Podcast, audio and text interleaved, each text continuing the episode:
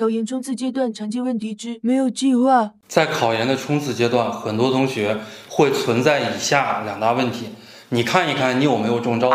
第一呢，就是感觉自己的时间怎么都不够用。你每天也是二十四个小时，别人每天也是二十四个小时，你会发现别人过得很充实，但是你的复习时间怎么都不够用。第二呢，到最后自己没有一个计划，眉毛胡子一把抓，导致自己政治、英语和专业课没有一门学科是学好的。考研到了最后的冲刺阶段，现在距离考研还有八到九周左右的时间，也就是六十天到七十天左右的时间。那我们呢，如何在最后的六十到七十天的时间里边，我们可以复习的高效？我在这儿给大家提一个建议，这也是我多年考研辅导经辅导经验。我给大家把最后的冲刺八周分成了四个阶段，两周两周为一个阶段。那么前两周呢，给大家提一个建议，建议大家前两周呢磨刀不误砍柴工，因为很多的同学在九月中下旬或者是十月的中上旬都进行了模拟考试。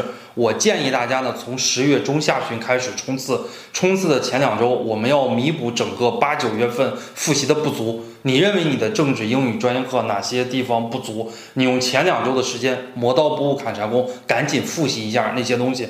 那么中间的话呢，第三周、第四周主要是根据自己上一个阶段的不足，提出一些针对性的意见，或者是背诵的一些方法啊，这是中间的这两周要做的事情。那么第五周和第六周要做的事情呢，相信到了第五周、第六周，也就是到了十一月中下旬的一个时间，所有的考研辅导机构都会更新冲刺班。啊，我也相信大家到了这个阶段都会报一个考研辅导机构的辅导班。如果你没报考研辅导机构的辅导班，你自己也知道哪些是重点，哪些是难点。结合历年考试的东西，结合辅导班给你点出来的这个东西，这两周要重点的复习这些知识点和内容。那么最后的话呢，到了第七周和第八周的时候，也就到了十二月的中上旬的时候，也建议大家最后再做一次模拟考试。我们可以针对于这次模拟考试的东西。我们在考前找一找复习的感觉，找一找考场那种刺激、那种紧张的感觉，再来进行